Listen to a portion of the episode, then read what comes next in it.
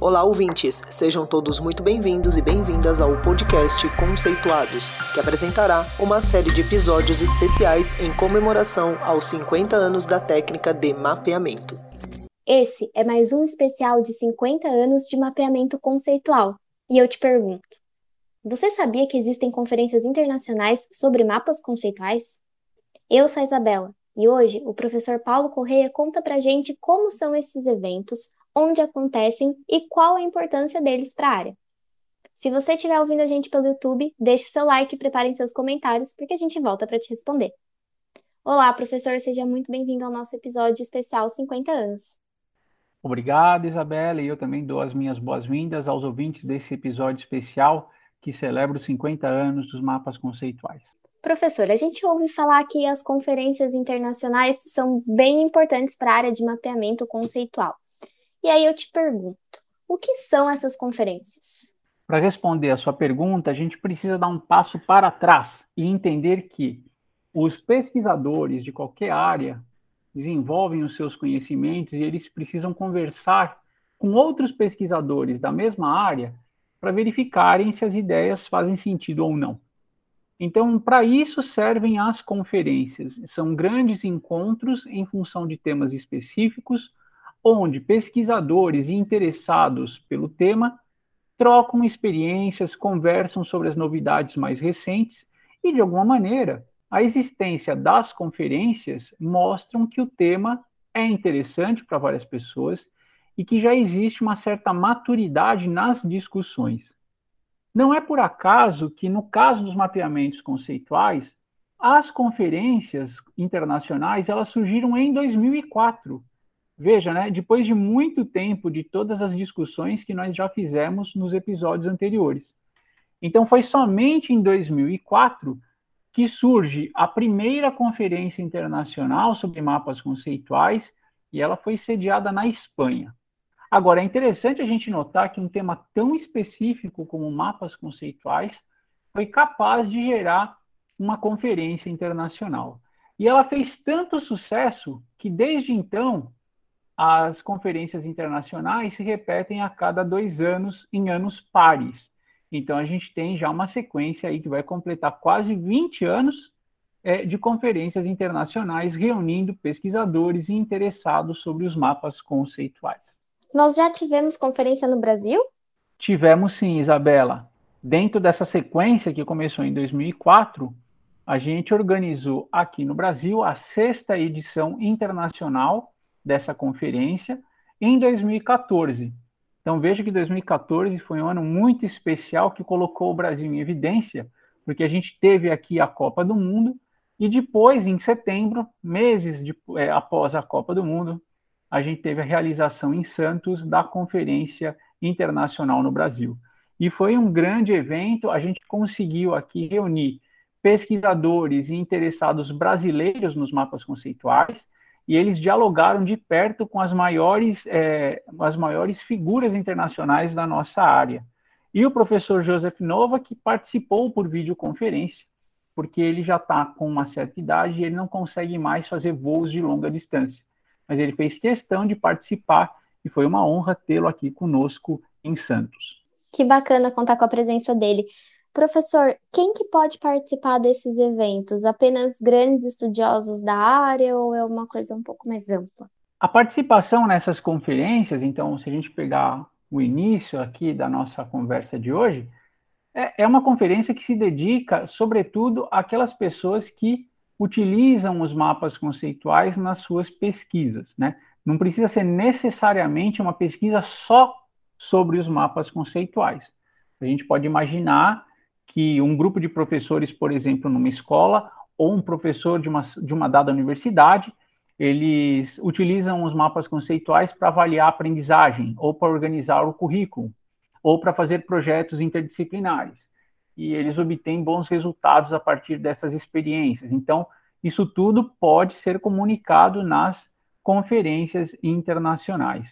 Então, é um espaço de diálogo bastante rico e interessante que direciona as pesquisas futuras dos mapas a partir do que é feito e consolidado na atualidade. Então, as conferências elas acabam trazendo um oxigênio, ar novo, ideias novas, para que a gente descubra novas formas e formas mais é, é, eficientes de usar os mapas conceituais, né? A gente pode até imaginar que nesse contexto, após a pandemia, a gente vai passar a observar vários trabalhos, né, explorando como usar os mapas conceituais em plataformas digitais, por exemplo, que era um desafio menos evidente nos tempos anteriores à pandemia.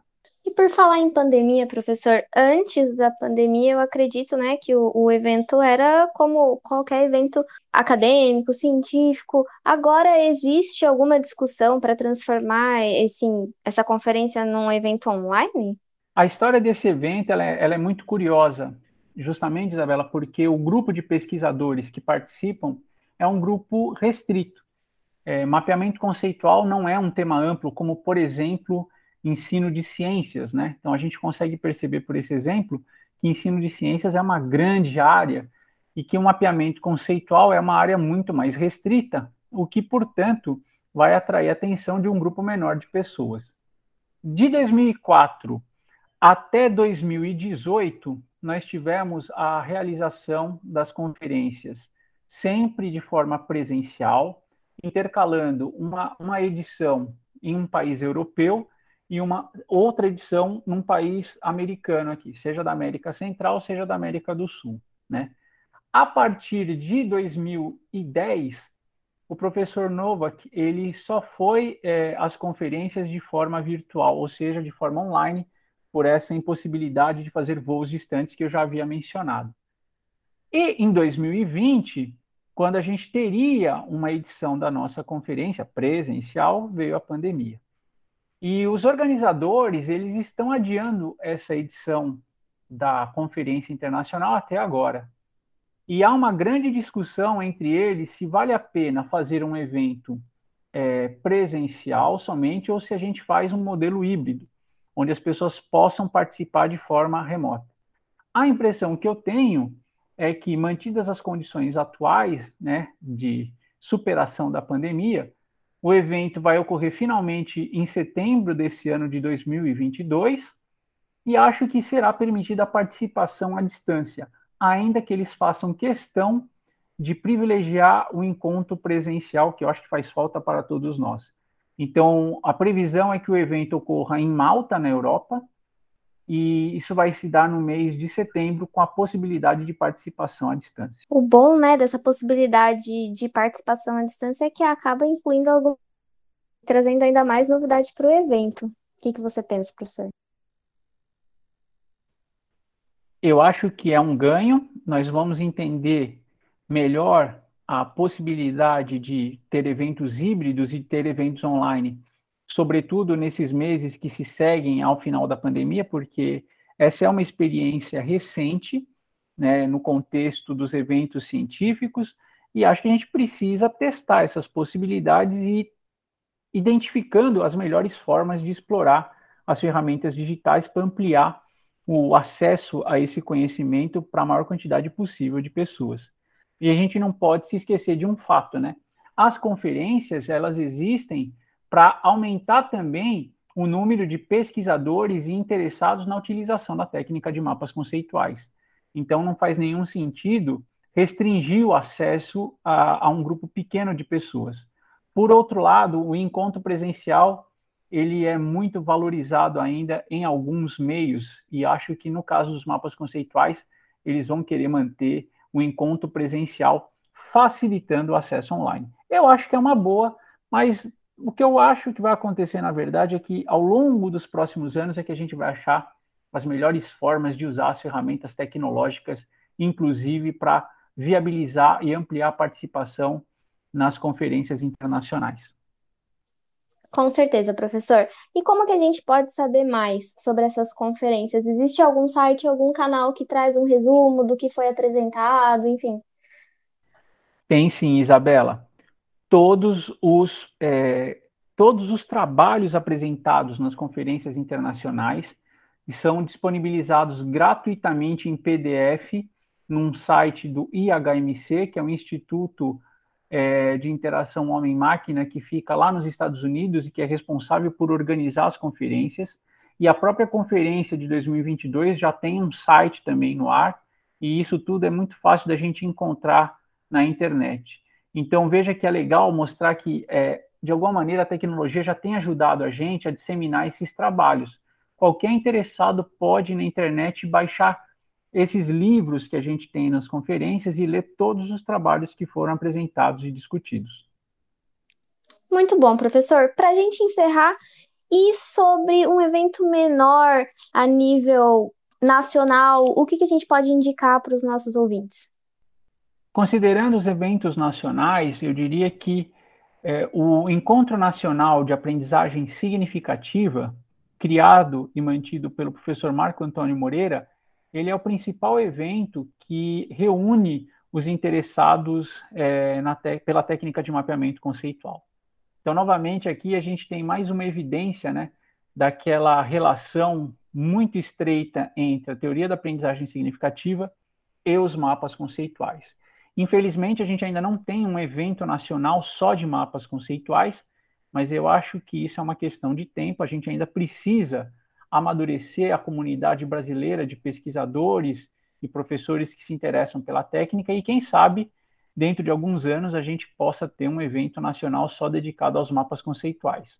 Atualmente, além do Encontro Nacional de Aprendizagem Significativa, tem o Encontro Nacional de Pesquisa em Educação Científica, que a gente conhece como INPEC, que também é um bom local para a gente encontrar trabalhos sobre mapas conceituais.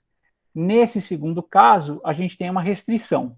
Como o INPEC ele, é, ele tem o seu foco voltado ao ensino de ciências, a gente vai encontrar trabalhos que utilizam mapas aplicados ao ensino de ciências e não a outras disciplinas. Excelente, professor. Muito obrigada por trazer essas informações e por participar de mais um especial de 50 anos. Eu aproveito e deixo aqui o convite para os nossos ouvintes acompanharem os próximos episódios dessa saga. Obrigado, Isabela, e vamos continuar a nossa conversa sobre os 50 anos de mapas conceituais. Até a próxima. E para você que gosta da técnica, aproveite essa sequência de episódios e conheça outros pontos também importantes nessa história. Te espero no próximo episódio. Conceitue-se você também. Além do podcast, você pode encontrar informações sobre o nosso grupo de pesquisa e o conhecimento produzido no canal do YouTube, Facebook e LinkedIn Mapas Conceituais e o nosso perfil no Instagram Conceituais Mapas. Esperamos vocês por lá.